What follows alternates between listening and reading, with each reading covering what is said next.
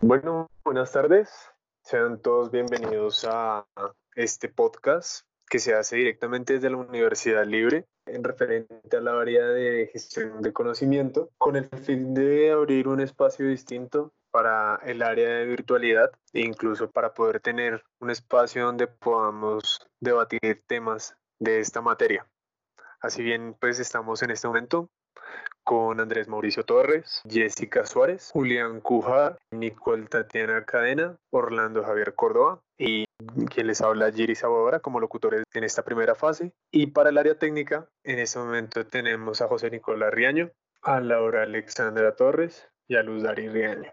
Y por último, el compañero Fabián Suárez. Entonces, sean todos ustedes bienvenidos.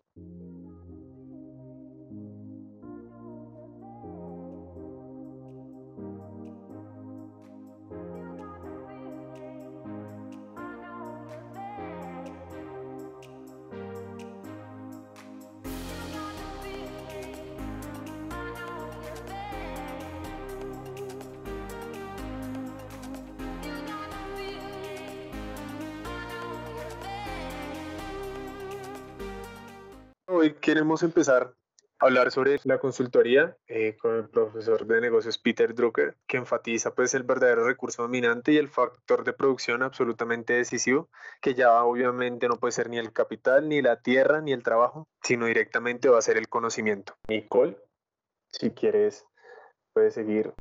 Buenas tardes.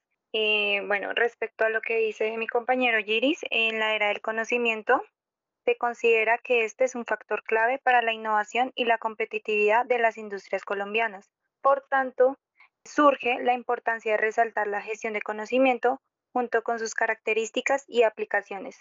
En la actualidad, este es un recurso muy importante que favorece la adaptabilidad de las empresas a los cambios acelerados que nos trae la globalización.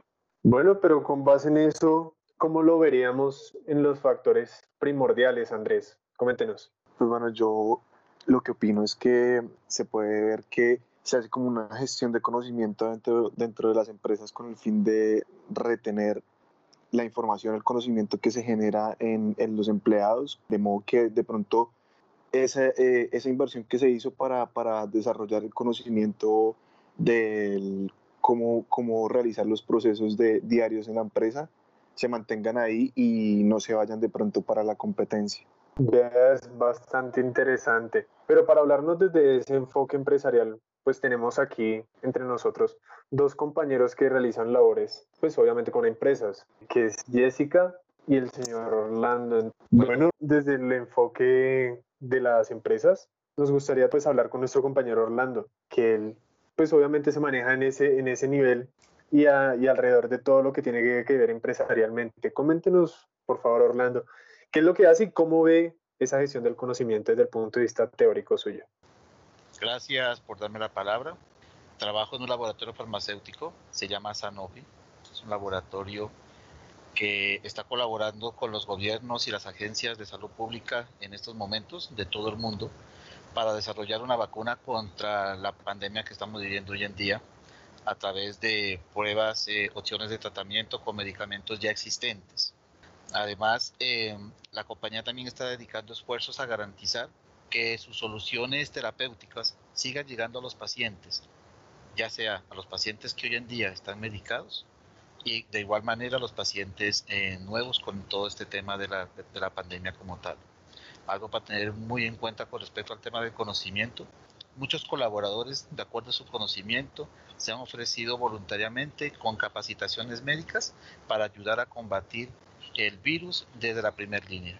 Como sabemos que no existe presencial, pero se hace de una manera virtual, se está aprovechando todo este conocimiento para poder darlo a conocer y poder apoyar en estos momentos de pandemia. Realmente interesante, la verdad. Y con base en ello, Orlando, ¿podría hablarnos un poco de las, las limitaciones a la investigación que esto genera dentro de su organización? Dentro de la compañía existe un departamento de investigación y desarrollo con sede en Estados Unidos. Encontrar hoy en día una vacuna o al desarrollar una vacuna aproximadamente tiene un tiempo de producción de seis años dentro del mercado. Hoy en día se han hecho alianzas estratégicas con otros laboratorios, Glaxon entre ellos, en Estados Unidos, donde hay un objetivo principal y es crear una vacuna en tiempo récord. Están con el objetivo de, de generarla en 18 meses. ¿sí? Entonces, ahorita con la situación se ha recibido muchos apoyos, mucho apoyo de muchos gobiernos, entre ellos el de Estados Unidos, donde aportan precisamente para madurar la creación urgente de una vacuna para este, para este virus. Muchas gracias, Orlando. Bueno, eh, teniendo en cuenta todo este enfoque empresarial que nos acaba de dar Orlando, podríamos tener en cuenta también un punto de vista desde cómo se ve en la organización de Jessica. Jessica, por favor, ilústranos.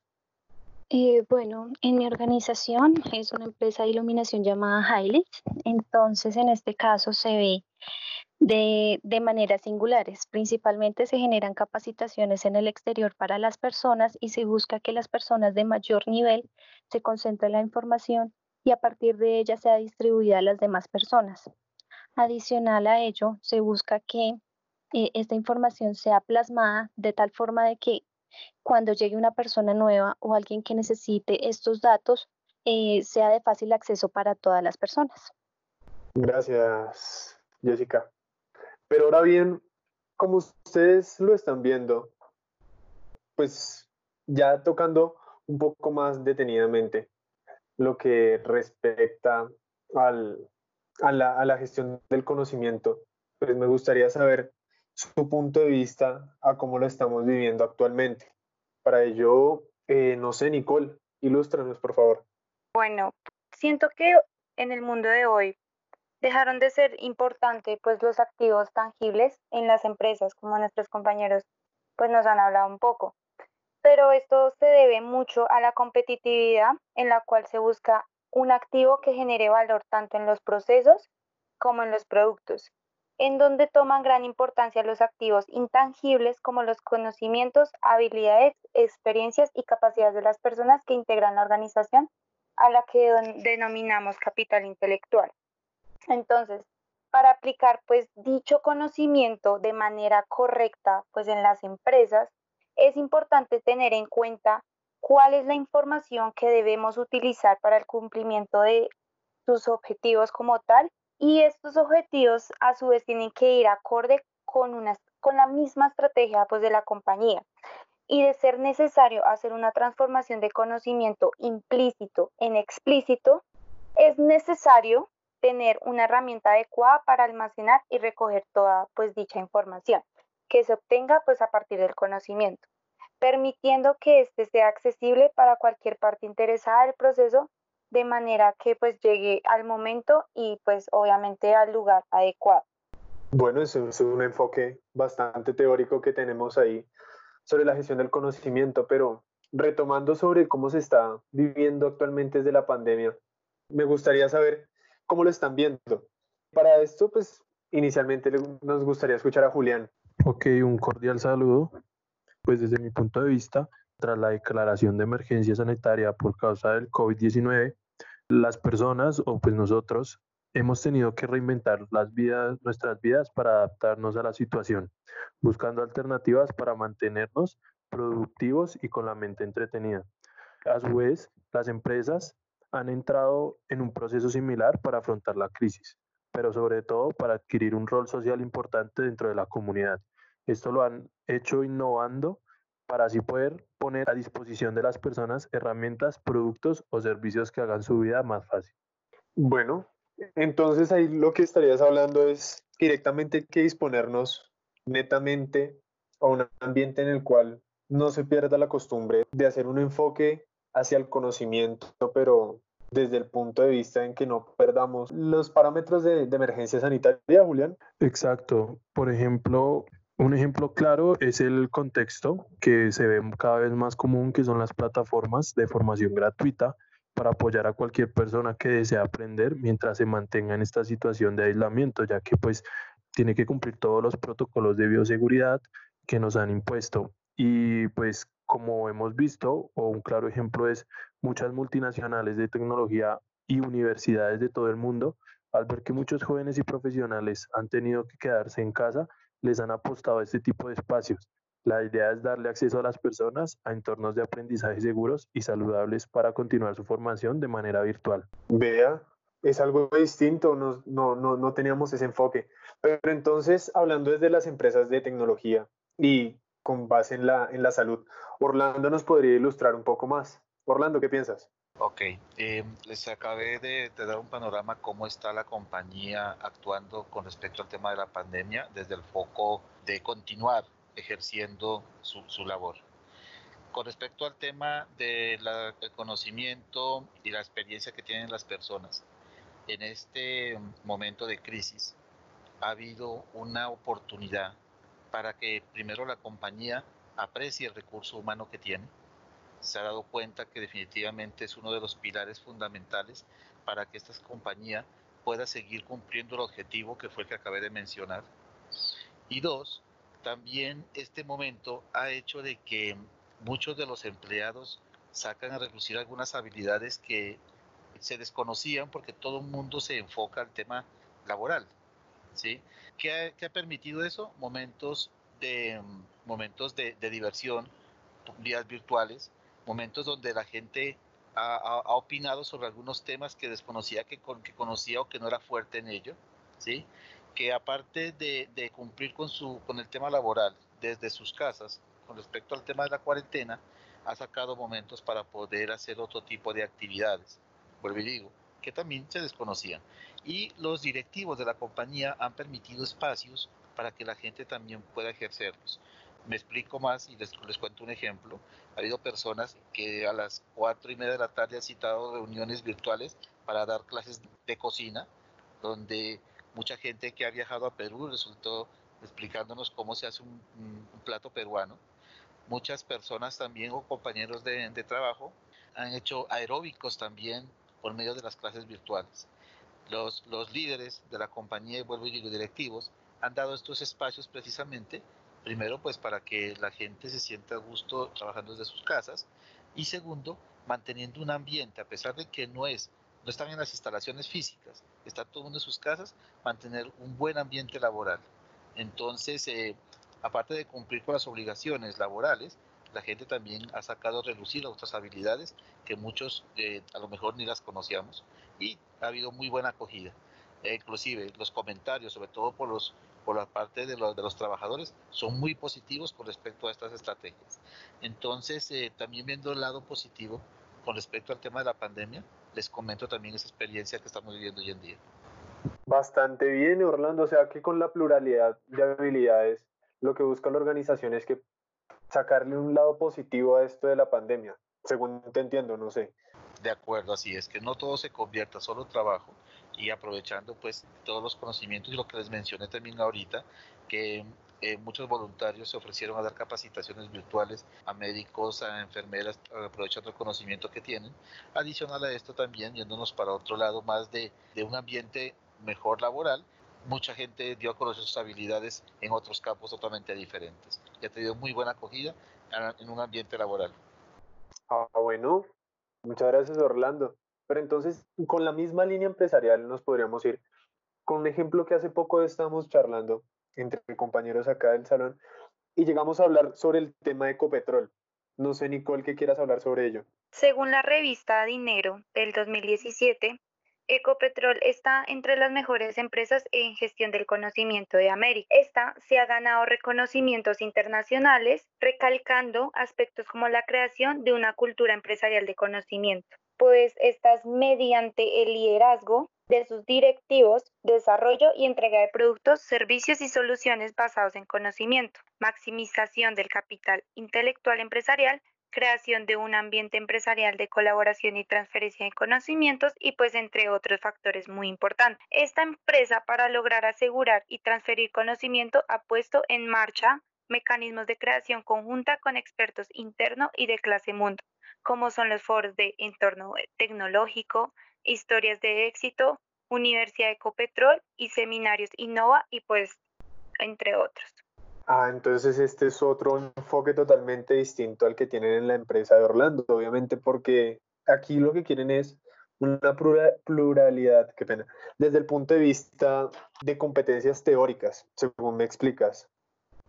Entonces, con base en, en la idea que se nos planteó, podemos ver que todo este enfoque puede ser realmente importante, no solo para la empresa, sino para los empleados que están llevando a cabo la actividad. Entonces sería, sería bastante interesante un enfoque que nos, que nos muestre el lado empresarial orientado al conocimiento, obviamente. Pero entonces, Andrés, coméntanos ahí cómo lo verías. Bueno, digamos, yo quiero tocar el tema eh, puntualmente de las universidades, que pues gracias a, a, las tecnologías que tenemos hoy en día nos permite o les permite a las universidades no, no parar su, sus actividades, ¿sí? Por medio de plataformas como la que estamos usando en este momento nos permite seguir generando conocimiento, poder asistir a clases, poder generar ambientes o, medios como este para compartir información, para dialogar de temas como, como estos. Bueno, o sea, es un punto complementario a lo que nosotros tenemos enfocado normalmente hacia las empresas. Bueno, muchas gracias Andrés. Pero Jessica, ven, según cómo tú lo ves desde tu punto de vista empresarial, ¿qué tanto ha afectado esto a lo que tú consideras gestión del conocimiento, obviamente dentro de tu organización? Yo siento que bastante, porque a nivel de mi organización, este tiempo nos dio, nos dio la opción de preguntarnos y qué vamos a hacer con este tiempo adicional que tenemos. También cómo nos adaptamos a trabajar algunas personas desde casa y qué vamos a hacer otros sin los recursos que, que manejamos normalmente. Entonces, todos estos procesos nos hacen replantearnos todas esas ideas que teníamos a nivel general y a nivel del día a día y esto nos ayuda a, orientar nuestro, nuestros caminos en otras maneras. Algunas personas comienzan a hacer ejercicios, otras a hacer como lo que nos planteaba Orlando. Entonces, todas esas cosas han ayudado a abrir más la, la mente, llamémoslo así, y a orientar nuestro, nuestras razones de ser y nuestro tiempo en otras cosas. Adicional se genera una labor social de las empresas donde ya más allá que dar trabajo, tienen que brindar un sustento a unas familias en generales, tienen que, que apoyar a sus empleados, tienen que mirar cómo ayudan a sus familiares porque eh, realmente la situación lo amerita. Entonces, todas esas cosas en conjunto que a nivel, eh, si lo ponemos explícitamente en conocimiento, pues no es el nombre, pero todo, todo, todo va ligado hacia un mismo camino. Oye, eso sí que es bastante interesante porque estaríamos hablando de otro enfoque totalmente distinto a las otras dos empresas que se nos plantean, porque la de Orlando, como ya se decía anteriormente, va orientada a lo que es procesos en los cuales los trabajadores puedan implementar habilidades distintas por medio de la pluralidad. Pero entonces nos dirigimos a la que expuso Nicole y habla de la competitividad desde el punto de vista tecnológico, o sea, cómo podemos seguir implementando medidas en las cuales la empresa se vea mejor, mejor optimizada y no se vea decaída frente a la pandemia. Y la tuya pues es un enfoque totalmente social. Entonces, muy interesante. Pues en ese punto de vista, ¿tú has estado involucrada en algo referente o te han hecho partícipe en esa parte de la empresa? Sí, claro, sí, señor en algún momento se hizo tanto recolecta de, de, fondos pues para ayudar a ciertas personas, se han hecho reestructuración de la forma en la que está estructurada la empresa, se está generando nuevos procesos para generar un DOFA y, y, así promover el trabajo, ya que no hay, pero necesitamos conciliar. Entonces, han habido muchos procesos enriquecedores en este momento. Bueno, Jessica, muchas gracias. Eh, pero continuando con la línea académica, Julián tendría un enfoque distinto a lo que se está planteando. Juli. No, para nada. Concuerdo con lo que dice Jessica y Orlando sobre el tema que vimos actualmente, sí, sobre en que el mundo hoy avanza a un ritmo distinto, pero pues avanza, sí, y los desarrollos tecnológicos y las habilidades STEAM siguen estando entre las más valoradas, pues mucho más ahora cuando las herramientas tecnológicas están a la orden del día y se erigen como soporte y alianza a las economías para su pronta recuperación. Ah, listo, Juli, muchas gracias. Pero bueno, ahí hemos traído un invitado para todos ustedes. Ella es una persona que es bastante importante en la universidad donde se maneja. Ella es Abril Mariana Contreras, ella viene del Tecnológico de Toluca, si no estoy mal. Ella es actualmente la presidenta de la WISE, que es el Instituto de Ingenieros Industriales y de Sistemas, y actualmente, si no, si, si, si no estoy mal, obviamente, recibieron un, galardón de oro que se le otorgó a la asociación. Entonces, Cuéntanos, eh, Abril, ¿qué pasó con ello? ¿Cómo llegaron a obtener ese, ese tipo de, de galardones en el Instituto de Ingenieros Industriales y de Sistemas? Hola, ¿qué tal? Bueno, primero que nada, gracias por invitarme. Y bueno, contestando a tu pregunta, el premio lo conseguimos pues realizando actividades tanto educativas como sociales. Antes de la pandemia, claro, fue todo un trabajo de, de un año, el periodo en el que nos evalúan, generando pues talleres eh, relacionados con temas de ingeniería, conferencias de la misma forma con temas de ingeniería, pero también con temas de interés social porque queremos salir un poco más de lo educativo, saber que no solamente eso forma a un profesional. Y bueno, el premio es, existen tres tipos de premio, que es el oro, el plata y el bronce, y va según el, grado de actividades que hagas y la cantidad de personas que asistan a, tu, pues a tus actividades y básicamente eso es lo que evalúan, qué tanto tú sobresales como ingeniero industrial y qué tanto tú sobresales como persona y como compañero de una institución. Bueno, es un enfoque bastante social el que nos estás planteando, o integral. Sí, más que nada es un enfoque integral, porque te digo, evalúan actividades académicas que tú hagas y actividades sociales y bueno, también actividades altruistas que hagas. Ah, bueno. Entonces, pues Abril, coméntanos desde obviamente sabemos que estás en México. ¿Cómo ven allá la, la parte, en la parte académica realmente? ¿Cómo se vivencia pues todo esto del conocimiento, las clases, pues desde su punto de vista, allá cómo lo ven? Pues tuve la oportunidad de ir a Colombia, entonces pues ahora sí que puedo hacer una comparativa y realmente no difieren mucho. Eh, el sistema educativo es parecido, clases con, en donde las competencias las tienes que desarrollar tú mismo como alumno, en donde el profesor ella solamente es una guía, pues para que tú aprendas a desarrollar el conocimiento. Y bueno, em, la diferencia que más noté con la universidad libre, con la universidad en la que yo estoy estudiando, son los grupos de apoyo. A mí me tocó allá tener eh, bienestar, ¿cómo se llama? Bienestar universitario. Y pues acá en mi universidad no existe eso, entonces tú tienes que ingeniártelas para, con las herramientas que te dan, pues desarrollar la parte educativa y además pues buscar actividades extraescolares para no solamente enfocarte en, en las clases. Y fue como la diferencia que yo más noté. Ah, bueno, o sea, es bastante enriquecedor el hecho de que haya algo que, un ente dentro de las universidades que se preocupe por, por los estudiantes. Pero bueno, tú como estudiante de, de ingeniería industrial, ¿estás actualmente en noveno o décimo? Es... No, actualmente me encuentro en octavo semestre. Ah, bueno.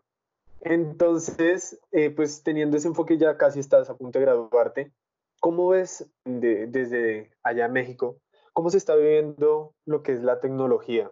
cómo se está viendo el conocimiento, cómo ves que se está viendo el progreso, eh, pues teniendo en cuenta todo esto de, la pandemia, obviamente. Claro, pues realmente no estábamos preparados para algo así, pues se ha visto que la transformación digital tuvo un aceleramiento potencial, empezando por clases virtuales, cursos, talleres, certificaciones, como lo mencionaban hace un rato, clases hasta de cocina, presentaciones de tesis. Un compañero apenas tuvo su presentación y también ya se está manejando pues las graduaciones de manera remota y pues se están implementando herramientas como aplicaciones como Teams o Zoom que pues no estábamos preparados ni siquiera familiarizados para tomar clases a partir de este modelo. Pero pues sí se ha visto un desarrollo, pues al terminar un semestre ya en línea, pues se puede, se puede ver, incluso en mi universidad dan cursos de verano y también se van a tomar de manera a distancia. Y yo creo que ha evolucionado mucho la tecnología, pero más que nada nos hace repensar en cómo va a ser la educación, no solamente en esta etapa de cuarentena, sino terminando, porque obviamente ya lo manejan hasta como volver a una nueva normalidad, entonces, en donde se tienen que hacer procesos más flexibles, modelos eh, en donde el, conocimiento sea replicado, que tenga un, acceso, un acceso perdón, ilimitado, que esté disponible en, todo, en el tiempo que las personas puedan. Entonces, pues es desde donde yo lo veo, que sí no estábamos preparados para un cambio así, pero creo que sí se han tomado las estrategias y técnicas necesarias para poder sobrellevarlo. O sea, sería un enfoque positivo el que nos estarías dando. Pero entonces también nos gustaría escuchar el lado negativo, porque no todo puede ser perfecto, obviamente. Entonces, ¿cómo lo ves desde el punto de vista pues, negativo que se está llevando? Normalmente, pues se, puede, se, se podría plantear con el modelo de la triada, que es gobierno, Estado y universidades. Entonces, ¿cómo lo ves desde el punto de vista negativo? Y pues después, ¿cómo lo llevarías a un lado positivo, todo ello? Claro, pues desde el punto de vista negativo está claramente la falta de, ver a las personas frente a frente, ¿sí? Porque pues no es igual trabajar tú viendo cómo reacciona una persona, solucionando los problemas en tiempo real, a tener que llevarlo a un, pues un trabajo a distancia, un trabajo de manera virtual. Y el lado negativo, eh, mencionando la triada que tú mencionas de empresa, escuela y eso, pues está viendo afectado a las personas que ya tenían prácticas empresariales, que estaban ya en proceso de iniciarlas, pues todo esto se vio pausado, incluso acá se maneja el servicio social, que es como devolverle un poquito al gobierno de lo que te está dando en forma de trabajo. También se vio pausado, eh, son procesos de un año y pues ahorita están completamente detenidos porque no se pueden hacer de manera virtual. Entonces, contestando a lo segundo, que era cómo pasarlo al lado positivo, pues sería sí implementar técnicas y estrategias que permitan seguir realizando el trabajo, aunque no sea de manera presencial, buscar la forma en que se pueda hacer pues de manera remota. Los limitantes siempre van a haber, pero buscando eh, que no sean, que no afecten tanto, que no se vean tanto. Entonces yo lo llevaría al lado positivo, implementando estrategias y técnicas para poder lograrlo. Obviamente es un trabajo complicado y es un trabajo que no, pues no es en un mes, no es en dos meses, es un trabajo que lleva tiempo y pues yo considero que sí se está trabajando en ello. Nos, nos acabas de dar, nos, nos deslumbraste en ese, en ese tipo de conceptos porque es algo que normalmente se debería tener, pero muy pocas personas pues llegando a ese tipo de, pues, de conocimiento podrían emitir un concepto tal como él, como ese. Pero ven, una pregunta más a fondo. ¿Cómo ves la comparación del trato de la emergencia que se está llevando obviamente en México en general, en el país? ¿Y cómo crees que lo ves aquí en Colombia? Pues con el concepto que, te, que llevas así, somero de Colombia, obviamente. Uy, esto sí es muy interesante. Pues yo desde el principio, yo llegué acá a México el 12 de marzo y empezó pues todo esto del el distanciamiento social. Un día después que yo llegué, yo vine acá a un congreso, me lo cancelaron al otro día que yo pues llegué aquí a México. Y a partir de ahí empezaron a cancelar eventos de más de 50 personas, a cancelar clases, a cancelar trabajos no esenciales. Y bueno, yo pues ya no estaba en Colombia, pero me enteré pues por noticias, por amigos, lo que estaba sucediendo allá. El lunes, eh, al siguiente fin de semana, me enteré que cerraron la frontera de allá, lo cual me, me imposibilitó a mí regresar. Entonces, la diferencia más notoria que yo he visto es que allá están tomando medidas pues como de aislamiento no solamente entre las personas de, de ahí, entre municipal, sino que no están dejando entrar absolutamente a nadie más que por vuelos humanitarios y acá en México no, acá en México puede entrar cualquier persona, no cierran fronteras, no nada. Y también eh, pues he visto que allá tienen su distanciamiento preventivo obligatorio, me parece, que pues están ampliando, eh, pues cada que termina lo amplían un poquito más, ¿sí? Y acá al principio fue lo mismo, pero pues la gente se quejó que pues ya dieran, por más largo que fuera, dieran una fecha estimada para no estar de cada 15 días aumentando un poquito más. Y bueno, acá el distanciamiento de manera oficial, que fue el programa de sana distancia, como lo llaman acá, termina el primero de junio. Y pues se irá reactivando la economía de manera escalonada, siguiendo un, un semáforo. En ahorita los estados todos están en, en, semáforo rojo, es decir, que ahorita solamente pueden trabajar empresas pues esenciales y siguiendo eh, la sana distancia hasta llegar así al semáforo verde, que ya es cuando empieza a, retomar clases, a las empresas esenciales o no empiezan a trabajar, los centros comerciales, obviamente con sana distancia. Y allá, eh, pues yo lo que he visto es que igual buscan regresar la economía, retomar la economía de manera escalonada, pero con modelos diferentes. Entonces, yo creo que acá en México al principio no estaba de manera correcta porque nunca nos impusieron una cuarentena obligatoria como allá, nunca impusieron un toque de queda como en cualquier otro país, simplemente se basaban en, en pedir a la gente que no saliera. Entonces, pues nuestra cuarentena era voluntaria. Entonces yo creo que a México sí le faltó esa parte de, de imponer un poquito porque ahorita pues los casos están disparados. Entonces, esa es pues la comparación que yo hago entre Colombia y México, según desde yo cómo puedo ver Colombia de lo poco o mucho que sé. Bueno, eh, o sea, la ves bastante bien. Pues según tengo entendido, en, en, México se manejó un modelo más didáctico, que fue el de Susana a distancia, que realmente la gente se lo tomó, fue más a broma que otra cosa. Si tú me desmentirás, pero realmente lo que veo es que pues ningún país estaba preparado y hay mucha falta de, pues no solo de compromiso por parte de los estados, sino una falta de, de, interiorización por parte de cada una de las personas de los países para poder llevar a cabo una emergencia sanitaria. Realmente nadie estaba preparado, pero pues tampoco es la, la intención, el hecho de, de poder llevarlo de forma irresponsable. Pero sin desviarnos tanto, ¿cómo ves desde tu punto de vista la ingeniería, ¿consideras que este golpe que, se está dando a nivel mundial con la pandemia hará que la ingeniería cambie a futuro? O sea, ¿cómo la ves en, ponle, 5, 10 años, 15 años, 50 años, por ejemplo? Con base en eso, nuestra educación, porque yo considero que esto ya es un punto de inflexión para nuestra generación de aquí a muchos años, pero ¿cómo lo ves tú desde el punto de vista de ingeniería y educación, pues con todo el conocimiento que llevas encima? Claro, pues yo lo veo como un punto de, ¿cómo lo podría decir? Como una oportunidad. Entonces, pues la ingeniería obviamente tiene que, que evolucionar, en realidad todo tiene que revolucionarse. Y bueno, en cuestión de la educación que mencionas, sí, sí nos vimos afectados, pero yo creo que va, va a mejorar. Esto sí está marcando un punto clave para el futuro.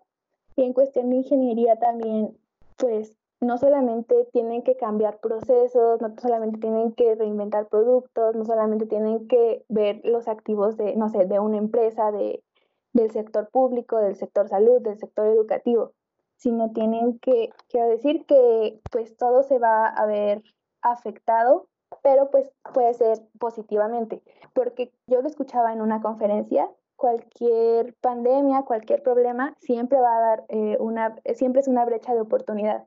Entonces nosotros tenemos que ver la forma de aprovechar esa oportunidad para bien. En cuestión de empresas, pues obviamente tienen que tomar nuevos protocolos, tomar nuevos procesos, ver la forma en que se pueda seguir trabajando, aunque sea pues de una manera completamente diferente al modelo tradicional que estábamos acostumbrados. Entonces, pues se tienen que desarrollar nuevas habilidades, nuevas competencias para poder dar respuesta a las necesidades que se tenga tanto en los próximos meses como en los próximos años. Y yo creo que pues se tiene que crear un nuevo paradigma, o sea, pensando en desarrollar el futuro, y así poder recuperar un proceso productivo, no igual al que estábamos acostumbrados, pero sí uno mejor. Benny, con eso, ¿consideras que estamos preparados? O sea, desde el punto de vista latinoamericano, por ejemplo, ¿consideras que estamos preparados para llegar a ese tipo de adaptación en sistemas eh, tradicionales en los que las empresas tienen que ver a los trabajadores, estar encima de ellos? En la virtualidad, muchos profesores hacia los estudiantes, el hecho de, enseñarles, pues se han creado toda la vida eh, desde el punto de vista pedagógico con los modelos tradicionales de enseñanza. ¿Consideras que sí estamos preparados para realmente hacer esa transición? Pues tal vez no preparados a un 100%, pero pues se trata de aprender a aprender, aprender a hacer. Entonces, yo considero que tanto profesores como alumnos estamos aprendiendo de esto muchísimo hablando de profesores que no estaban familiarizados con la tecnología que en este momento lo tienen que hacer y con alumnos que de la misma forma no estaban tan familiarizados, que ahorita tenemos la ventaja de que nosotros crecimos con esto, pero pues hay quienes no, entonces todos estamos aprendiendo. Igual no a nivel latinoamericano no estamos preparados completamente, pero pues vamos paso a paso eh, avanzando con la tecnología. Bueno, Mariana, muchas gracias. Y con ustedes ella fue Ahora, Mariana Contreras, eh, Contreras, que es la presidenta actual de la WIS en el Tecnológico de Toluca. Entonces, ella pues ahí nos da un enfoque totalmente distinto a lo que nosotros veníamos planteando. Y realmente es, es interesante el poder plantearnos o mirar desde otro punto de vista la perspectiva de otra, de otra cultura. No sé qué piensa alguno de ustedes, Andrés. Coméntanos. Bueno, pues realmente me parece interesante y pues muy importante también conocer punto de vista pues de una persona de otro país, de otra cultura y también ver como qué perspectiva tiene de pronto frente a la situación que está pasando a nivel de, de Latinoamérica, es decir, de qué tan preparados estamos frente a la situación actual. Sí, eso sí, o sea, se ve que totalmente, es, es totalmente distinto, pero hay algo que sí, sí me llena, o sea, me, llega a tener en, incertidumbre, que es el hecho de que ella nos planteó desde un punto de vista de México, obviamente, en el que se podría tener. Pero pues yo tengo mis serias dudas frente a Colombia. No sé qué pienses tú, Nicole. Vale, pienso que a Colombia le falta mucha cultura, muchísima cultura.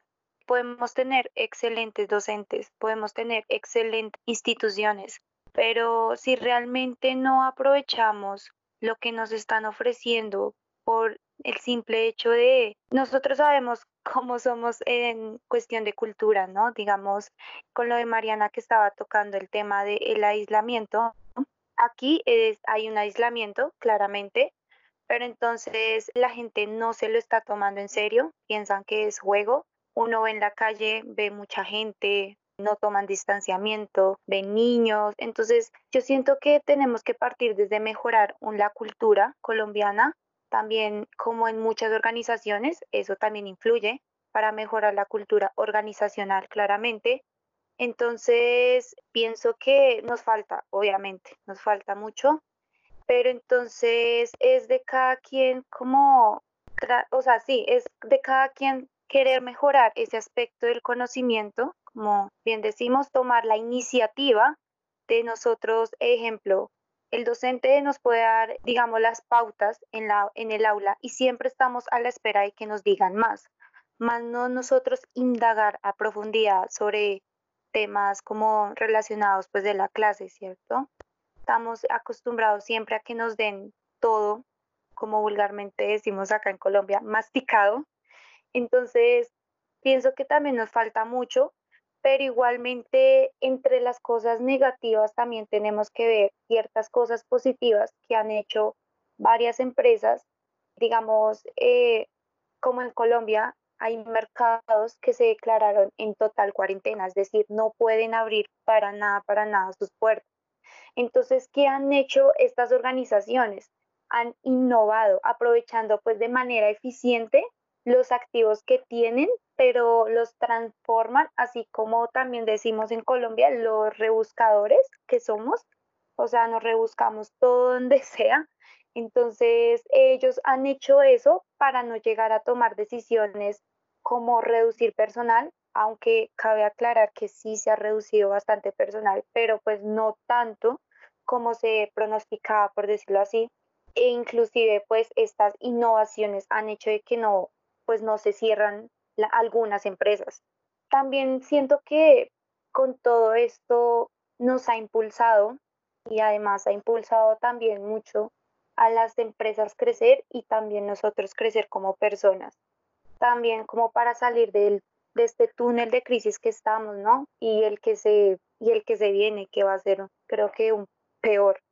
Pues Muchas organizaciones han optado por pues, utilizar herramientas tecnológicas, como bien nos decían nuestros compañeros, Orlando, que digamos los empleados han tomado o bueno, les han decidido mandar a teletrabajo, mandarles capacitaciones vía web, También he escuchado sobre empresas que pues estas eran prestadoras de deportes, de cursos, que han buscado la manera por medio de la innovación de dictar estos cursos o sea, se han creado hasta el punto de dictar cursos de natación vía online. Entonces, siento que ahí en todos esos procesos se ha impulsado mucho el conocimiento, se ha gestionado bastante. Aparte, siento que estas herramientas que hoy en día se han innovado no es solo para el momento, sino, o sea, se quedan, se quedan para siempre porque ya sabemos que en cualquier momento puede suceder esto. No estamos preve, o sea, no, no prevemos eso. Entonces, siento que se quedan ya para siempre este tipo de herramientas, este tipo de reestructuras y pues nosotros en sí hemos tenido una gran acogida y varios países han tenido varias acogidas, pero entonces quiero destacar también un punto muy importante y es la creatividad, que siento que uno es un punto de partida para gestionar la tecnología y también el conocimiento. Oye, muchas gracias. Porque sí, sí tienes toda la razón y pues son, son mecanismos que a la larga las industrias deben acoplar a sus sistemas. Ojalá que no se queden obsoletos, sino que cada día se vayan mejorando con un sistema en el cual se establezca el riesgo y, pues su potencial, obviamente. Pero desde el punto de vista empresarial, porque ya nos das un punto de vista general, pero para ser muy, un poco más específicos, eh, Jessica, que está en una organización, como ya nos había contado, que es con más enfoque social, ¿cómo lo ves? Todo esto que, que llamamos de la retroalimentación.